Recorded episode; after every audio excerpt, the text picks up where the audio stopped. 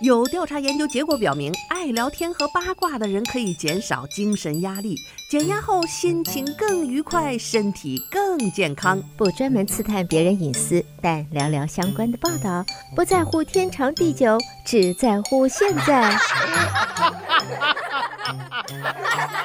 爱八卦，爱八卦，爱八卦，呱呱呱呱。听众朋友，大家好，欢迎来到今天的爱八卦节目，我是主持人明明。想要重复收听明明的节目，欢迎登录 YouTube 频道，搜索德州中文台来收听我们现场直播以及播出过的节目。朋友们，大家好，明明开通了个人短视频的平台，在微信视频和 YouTube 上搜索“明明在美国”，抖音、小红书和 TikTok 上面搜索“明明信箱”就可以找到我的短视频了。那么最近看我短视频的听众也知道，我最近频繁的去海边去旅行。那么其中一个原因，除了我个人喜欢钓鱼、喜欢大海以外呢，另一个原因就是德州的夏天实在是太热了，热呀。我想，听众朋友们也一定和我有一样深深的这种感觉。今年的这个热浪真是一浪比一浪高啊！由于这个厄尔尼诺的现象，今年整个美国三分之一的地区都在这个出奇的高温笼罩之下，然后还在持续的煎熬着。这个星期我们都看到了，这个最高气温基本上都在一百到零一百零一，低呢也就低到九十八那个样子。是热热热啊，而且这个热呢还没有什么风啊，就是那个干热啊，又湿热，又蒸，总之就像桑拿屋一样的热，大家都是深有感触。所以呢，这个礼拜的周一，德州的电力需求也是创下了历史新高，因为大家知道热成这样，家庭和企业为了躲避热浪，会把空调开到最大。德州的电力可靠性委员会呢，为这个德州约百分之九十的两千六百多万户运营电网，他表示有足够的资源免满足这个飙升的需要。自二零二一年二月份的这场致命的风暴，大家都记得那年冬天，哇，那导致数百万人停电、停水、停暖，几天呐，甚至有人被冻死。那么德州居民现在已经对这个极端天气啊感到非常的担忧。冬天那会儿冻啊，也是很难受啊。但是夏天这个温度，如果要是断电啊，几天的时间，那会热死一大批人啊，比上次冻死的人应该还要多。所以不要小看这个这个极端的情况，我们都是祈祷这个电网不要断啊，然后。也希望大家在这个高峰期间把这个空调的温度稍微调高一点儿，不能光为了舒适，还要考虑让这个电网不要崩溃，防止呢崩溃之后大家全都跟着倒霉这样的一个状况。所以啊、这个在他们呃有过这样的一个打击之后，现在是卯足了劲儿啊，小心的供给。尽管美国的总体电力需求在二零二二年创下了历史新高之后呢，预计在今年有所缓解，但是经济和人口不断的增长，还会持续增加德州的用电量。大家都知道，包括从加州、其他的州，每年搬进来德州的人的数量是不断的在增加，所以呢，这些些用电的需求也在增长。去年夏天创下了十一项的呃需求电力的使用记录之后呢，这个 ERCOT 表示，这一周的用电量初步已经达到了。八万一千九百一十一兆瓦，这将超过啊七月十三号创下的这个八万一千四百零六兆瓦的当前的历史最高纪录。呃，总之呢，就是我们现在用电的高峰是一再的创最高纪录啊。那么在这种情况之下呢，正常情况下一兆瓦大约可以为一千户美国家庭来提供啊电能，但是在这么炎热的夏天，大概只能持续这一千呃这个一兆瓦只能够两百户的家庭来供电。除了电力负荷达到了极限，德州部分城市的用水也进入到了限制的状态。所以这儿在这儿呢提醒请大家哈，这些天趁着没有断水断电的时候。我们真的要有备无患，尤其是家里有老人的，我们又不擅长出去抢东西，现在有功夫，家里多备几箱矿泉水，还有那种成桶的水啊，那个就就放在不要放在那个暴晒的地方，放在室内有空调的地方，万一断水的时候。这个这个什么冰箱里东西坏了就不说了，人没食物还不打紧啊，没水那尤其这种高温的天气，那两天人就不行了。所以一定多存点水，然后存点那种干粮。就是那种那种呃能吃的那种啊直直接能吃的饼干呐什么，就是那种不需要放冰箱里就不会坏的食物。这样呢，以防止万一出现这种断电的时候，哎，然后还能够自给自足。我跟大家说哈，我因为也经常出去这个露营，所以呢，我这些家伙事儿平时就比普通人多。这些天呢，我也发现这个危机了。我这就本身就属于那种忧国忧民，这个容易担心的人，准备充足了呢，心里特踏实。我家里除了纯水、纯水水以外呢，我还。存了不少，就是那个露营用的那种 solar panel，就是太阳能板。我原来有一个小的 solar panel 的电池，就是露营的时候 hiking，你出去徒步的时候，在外面手机也没有信号了，没电了的时候，你的备用电池充电宝也没电的时候，我就用这个 solar panel 的 battery，就是太阳能充电池，我就背在包上，有太阳的地方晒。啊，这个电池就有电了。有电之后呢，再拿它给手机充电，这样呢，你就可以保证徒步或者室外旅行的时候有什么紧急情况，你可以跟外界联系。然后呢，我这些天发现这个极端的高温天气，心里又不踏实了。你知道我买了什么？就是那个大的太阳能板，大概折叠起来，就是它一块板子打开，大概从地面到小腿那么宽。然后呢，再有一个这个大概半米，呃，就是反正一块一块长方形的，然后它折叠起来是五六个板子，所以一打开是一大片的这个一个长条板晒太阳。那个电力可就充足了。然后我家里本身就有原来露营用的一个大大电池，就有点像 generator 的那种呃大电池。然后呢，我就可以用这个 solar panel 这个太阳能板呢，在后院晒太阳，然后连根线跟我那个大电池连上，就可以给这个电池充电。这个电池充满了电之后，你可以插在冰箱上，你可以插在电灯上，可以做饭啊，可可以给手机充电，可以就是就有电了啊。这你别小看这太阳能。板哈，这六七块就这个板子，这这电，这个冰箱制冷我没试过，但是普通的做个饭呐，这个吹个电风扇呐，啊，这个手机充个电，弄个灯，绝对是没问题的。所以我是做了这方面的准备。然后前两天正好 Amazon Primary Day 还狂打折，我就买了这个大电路板，现在放在家里，心里觉得特踏实哈。呃，这个。所以大家如果有空，这东西也不是很贵啊。我是建议大家也买一个这个，有备而无患。这样，尤其今年夏天这个高温，什么时候万一一瘫痪了电网，你最起码这个太阳能一照以后，连个大电池，你可以连个电风扇在这吹，然后你可以连个电磁炉在这做饭，是吧？呃，这水你可以烧开了，可以消个毒。不然的话，你想想这这没电再这么热，真的是很危险啊。所以，呃，这这这是我建议大家的。那么这个过去几天，德州很多城市呢，这个干旱也加强了限水的措措施。在德州的乔治敦市呢，上个星期也颁布了第三阶段的限水令，啊，那个他们其中一个区域降到第二阶段，允许每户一次户外浇水，就是院子里都不让浇水了。然后呢，部分地区在九月四号之前必须保持第三阶段的限水，所有城市的戏水乐园那个 water park 全部都关闭了，那太浪。浪费水，然后上周呢，这个布兰科市，德州的布兰科市也进入了最高级别的第六阶段限水，他们的供水商。德州自来水公司勉强的满足需求，但一个小管道破裂导致自来水完全停止抽水，所以他们的工业和商业企业不得不关闭几天。但是市政府官员在这个晚上又把限水措施降到了第五阶段，所以呢，大家就知道大概在德州大大小小的城市啊，其实很多这些限水措施都在不停的发生当中。由于当那个地方水管又破裂啊，原石城目前也要求居民呢都是。要自愿节约用水啊，所以呢，真的是非常的不容易。很多地方限制户外的浇水，就天儿这么热啊，你这院子像我也爱花的人，你不浇水的，很多花就死了，死也没办法呀，先得保人呐。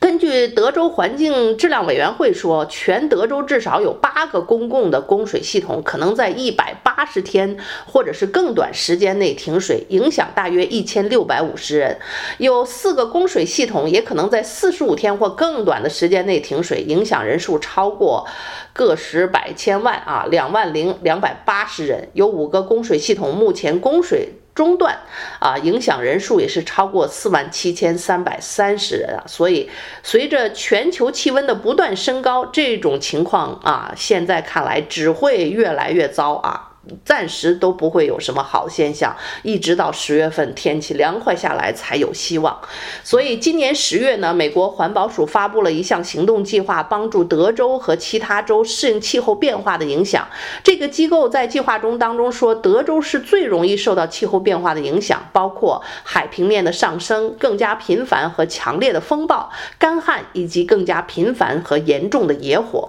所以。生活在德州的小伙伴们，我们真的是长长心呐，提高自己的这个抗风险能力和生存能力。那除了我刚才说过给大家介绍的这个 solar panel，就是用啊太阳能板和电池来来应急呃电以外呢，当然大家知道那个大的 generator 也是很好，就是当你断电的时候，它用 gas。要引动，我一个邻居家就有，就等到就上次你记到冬天那个大风暴来临的时候，全黑压压一片断电的时候，隔两个房子就他家灯火辉煌的，我说奇了怪了，赶紧去问人家有 generator，一断电呢它自动就运行，但是当初装那么一个玩意儿大概就两万多块钱，真是贵呀，啊而十十一年用用一次，但是呢这这这个一旦发生呢又是真舒服啊，这是有 generator 救了老命，但是我们普通。人家呢，这花几万块钱装那个 generator，有条件的人，我还真建议大家装这个东西，因为未来可能应用到它的这个机会会越来越多。这个 generator 你就去 Home Depot 去咨询，他们就有现成的，连施工的团队都会去你家帮你呃这个量啊，给你一个报价，价格合适的话，大家真的是趁着这个天灾没有到，经济能力允许的话，这个独栋的 house 最好啊。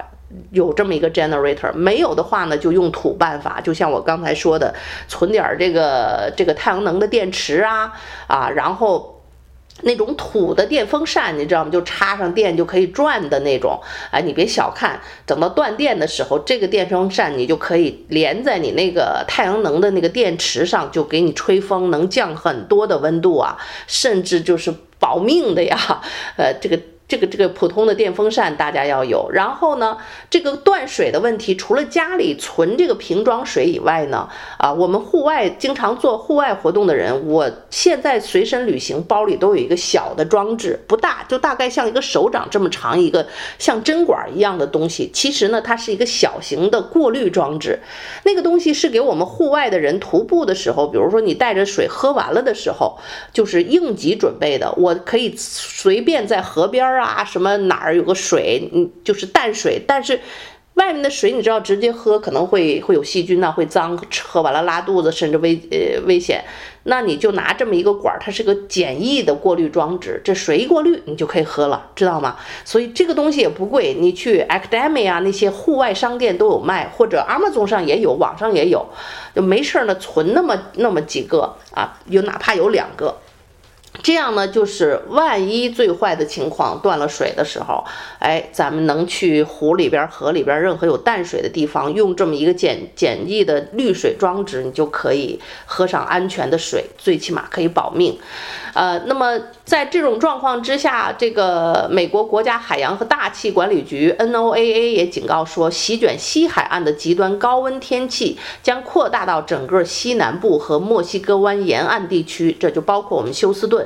啊、预计到这个这个。本周到下周，从德州到密西西比河下游谷以及南佛罗里达州的四角洲，啊，持续的会出现破纪录的高温天气。在西南沙漠地区和德州的中心地带，白天的最高气温将经常达到三位数，就是到一百这个华氏度。这个样子。所以气象学家们也预测，从七月份十七号到二十呃二十多号的这一段时间，德州最大的城市休斯顿每天的最高气温都大概平均在一百华氏度左右，而每年的这个时候，正常的最高气温是九十四华氏度，所以可见一斑呐、那么在这儿呢，也提醒大家，就是我我不是最近买一个度假屋在 Rockport Beach 嘛，就是从五十九往南大概开两个半小时的车，从唐城开是两个半小时，然后从中国城呢大概就两个小时四四五十分钟那个样子，哇！我因为在那儿有度假屋，所以到周末我就带孩子去那儿去避暑。就是这么两三个小时的车程，再加上它是海边，就海洋性气候。你一看这个天气预报，就跟休斯顿一比，它就整整最高气温和最低气温都平均低下来五度左右。然后到了傍晚呢，我是。白天最热的时候，我们也在屋里躲着。下午就是就是五六点钟，太阳开始快下山了，我们出去玩儿，钓鱼呀，户外活动。一个是那个时候太阳没有那么灼热，然后太阳在八八点半左右彻底落山哈。下山以后，哎呦，这个海风一吹来，那凉快儿，凉快儿的，甚至孩子觉得有点冷，我还去车里要给他去找一外套穿上。所以大家这些天如果特别热哈，可以稍微奔这么远一点的地方去海边度个假，海风一吹。这这还是很凉快，还是很舒服，所以就能去什么什么黄石公园北边，当然更好。加拿大离不开休斯顿又要工作的人呢，你就可以短途的出去避避暑，也是一个逃避呃这个酷热的一个好办法。好，听众朋友，您正在收听到的是德州中文台的爱八卦节目，让我们稍事休息片刻，欢迎继续收听今天的爱八卦节目。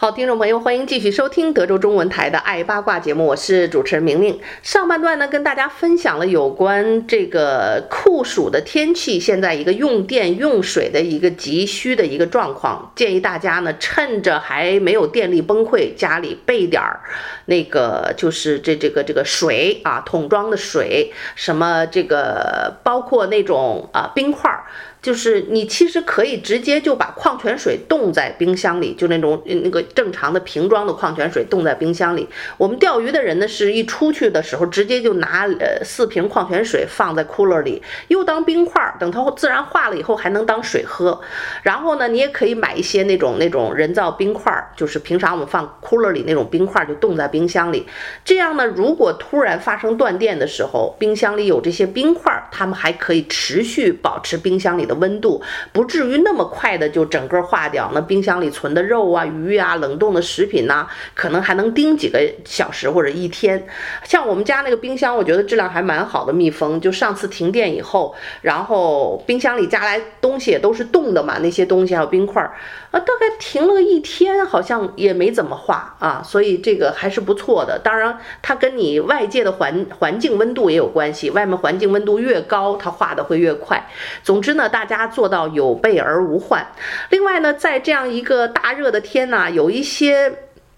节约能源的方法，大家也可以试一试。比如说，美国的房子哈，它都是中央空调，一打开就整个房子的运行。然后呢，这个有的时候，你像我们家，我就发现了，我女儿的房间在东边，她那个房间最凉爽舒适。我的这个主卧在西边，每天的西晒。就是特别闷热，就同样的一个温度，我们家里客厅和孩子的房间就非常凉爽，可是西边我的房间是最热。那我一个房间怕热，我就把整个温度降下来的话，第一你会浪费很多的电和能源，第二呢，房孩子的那个房间又会又会很冷，他还得盖厚被。所以呢，我就是为了孩子舒适，我就干脆啊，我就就把这个空调没有动，晚上太热，我就搬去女儿的房间去跟女儿睡一个大床。或者去客厅的沙发上睡一下就很凉快，然后又可以节省能源。后来呢，我这些年因为种植物，我西边这个房子常年是夏天热，冬天最冷，就就这么一个状况。所以我就在西边的这个房檐外面呢，种了一些爬藤的玫瑰和那个葡萄。所以今年这个葡萄不但结了葡萄，而且呢，它爬的这个我施了点鸡粪肥啊，长得特别茂盛。哎，我就特意不给它剪秃秃，然后我就用那个牵引架给它。在这个整面墙上面牵引一下，所以现在长得有点特别茂盛。哎，这个葡萄竟然也结了啊，它长了两年了，这个葡萄藤结了葡萄，孩子们高兴不说，我最重要的用处其实是让它形成一个天然的绿色屏障，在挡着阳光，所以呢，我西边的这个主卧今年就不像往年那么热啊。这个葡萄架和我的这个爬藤玫瑰还是有它们的功用的，所以这个喜欢种植的朋友呢，不妨可以弄一些架子，但是记得不要直接让这个，尤其是爬藤植物直接爬在墙上。啊、呃，我另一个度假屋也有个爬藤植物，那个那个有的叫凌霄花吧，什么东西挺吓人的，那窜根儿不说，它爬到房顶上，钻到那个那个 roof 里边，它会把你的房顶去去弄坏的。所以那种植物就不要让它直接爬在呃房子上，而是要爬在个架子上。但是爬藤玫瑰花就不属于那种很 aggressive 的植物，种上去很安全。你就把那个。一个一种网架搭好，让它爬在那个架子上，然后又可以挡遮挡阳光啊，就最好了。另外，我们华人爱吃的丝瓜呀，啊，它也是长得很凶猛，那个叶子很大片，又能结丝瓜啊。但是你最好不要在前院后院啊，那能影响市容的。像我们这种小区那么严，你更不敢前院后院种菜的。但是我这个西边因为没人能看到，两边有门。那我就种一些爬藤玫瑰和爬藤的这个葡萄啊，让它葡萄架就正好爬一个绿色的一个小房顶，所以呢，相对温度还能够低，但是还是热。那你可以。把温度啊，客客厅的温度，呃，这个空调的温度调低，但是我没有，我就去女儿的房间去住一下，这是一个方法。第二呢，就是呃，你知道这个，如果你的窗户很多啊，然后你在窗户上贴一层膜，就是有点淡淡颜色，像我们汽车贴的那个膜一样。现在的技术非常先进，就这一层薄薄的薄膜呢，就可以抵挡很多的紫外线进入到房间，然后降低室内的温度。呃，大家如果尤其是有窗户朝南的或者朝朝西的啊，就这几个窗户和门啊，就可能会给你房间提高好几度的温度。贴个膜呢，就可以解决一些。然后呢，还可以再挂个窗帘儿，就太阳特别灼热的朝西边的，像我那个度假屋西边的那个窗户，在下午那阳光直射的时候，我就把那个它有一个窗帘拉上，一下子这个窗帘也可以阻挡这个热气进来。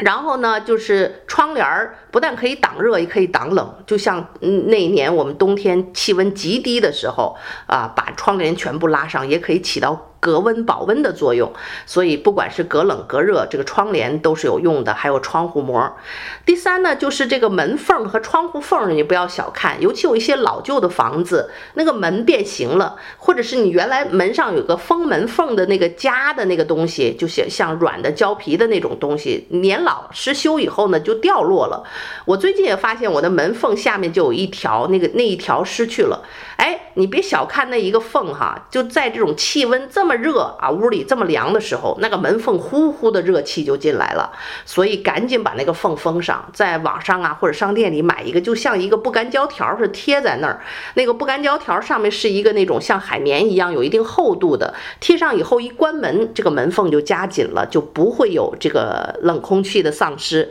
而且呢，这个门缝堵上了，冬天呢也防冷啊，你的制热也会。节省很多的能源，所以门缝、窗缝赶紧堵上，啊，然后呢，就是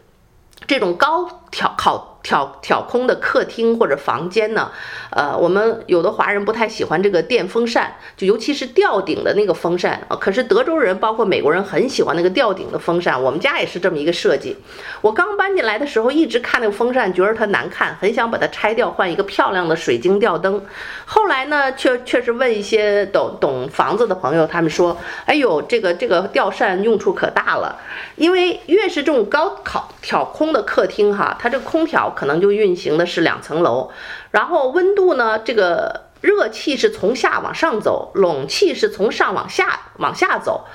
所以，为了节省你的能源呢，就是比如二楼的空调开低一点，它冷气就自然往下走。然后你高挑空的客厅有一个吊扇呢，在这一转，它空气循环就可以整个房间都啊温度平均。然后你把楼上的两间卧室门打开，它就可以交换这个空气进行循环，然后你就可以节省能源。可是如果没有这个吊扇呢，你指望这冷空气自己到处运作啊，去平均这一个房子的温度就很费劲，你就要。把空调降得更低，所以你就会浪费更多的这个能源。所以啊，长话短说，就是这个吊扇对于高挑空的客厅大房子是非常有用的。啊，除此之外呢，就是，呃，这个。其他的这个房间哈，尤其是西边的房间，白天就把窗帘或者是百叶窗关上啊，不要让它晒。同时呢，如果你家里是主要的窗户冲南啊，我们都知道南边啊阳光会非常的强烈，你也可以建一个简单的 patio，就是那种呃。加建一个，就是外面有一个凉棚，就是上面有个棚子那种，然后可以放一些室外家具，坐在外边的。但是当然这一点你要注意，很多的 HOA 是有一些规定的，你建那个 patio 要得到 HOA 的允许。当然那个 patio 如果冲你自家的后院，没有人能够看到的话，好像还是问题不大，你就可以自己弄的。呃，这个去咨询一下你的 HOA。但是如果这个 patio 是朝着呃这个别人能看到的地方，或者是公共区域经过的有过道。的那种地方，它一般是需要经过一个一个审批的，所以就问问你的 HOA。这样呢，你朝南的窗户，哪怕有一个小的 patio，就是这种这种上面有棚啊，四处没有窗户的这种地方，它也会可以遮挡很多的阳光，也可以呃降低室内的温度，这都是一些小方法吧。呃，好了，那么今天呢，由于时间的原因，就跟大家聊到这儿。在这种暑热的天气里，就祝愿大家都能够健健康康的、安然的度过这个夏天吧。然后。有条件的能出门的就去凉快地儿旅行旅行，然后把家里的空调温度就开到八十华氏一类就高一点，但是又不能全关，据说全关对房子结构不好。But anyway，就是可以把这个空调呢省一点电，然后找到凉快的地儿啊。我马上要去夏威夷了，下周到了那儿呢，空调都不用啊，天然的这种凉爽舒适。哎呀。真是，好吧，等我到夏威夷继续去录节目，跟大家聊聊夏威夷的生活。那么大家也欢迎关注我的短视频，就可以看到更多夏威夷的风光。微微信视频和 YouTube 搜索“明明在美国”，抖音、小红书和 TikTok 上面搜索“明明信箱”就可以找到我的短视频了。好的，听众朋友，再次感谢您的收听，我们下次节目再会。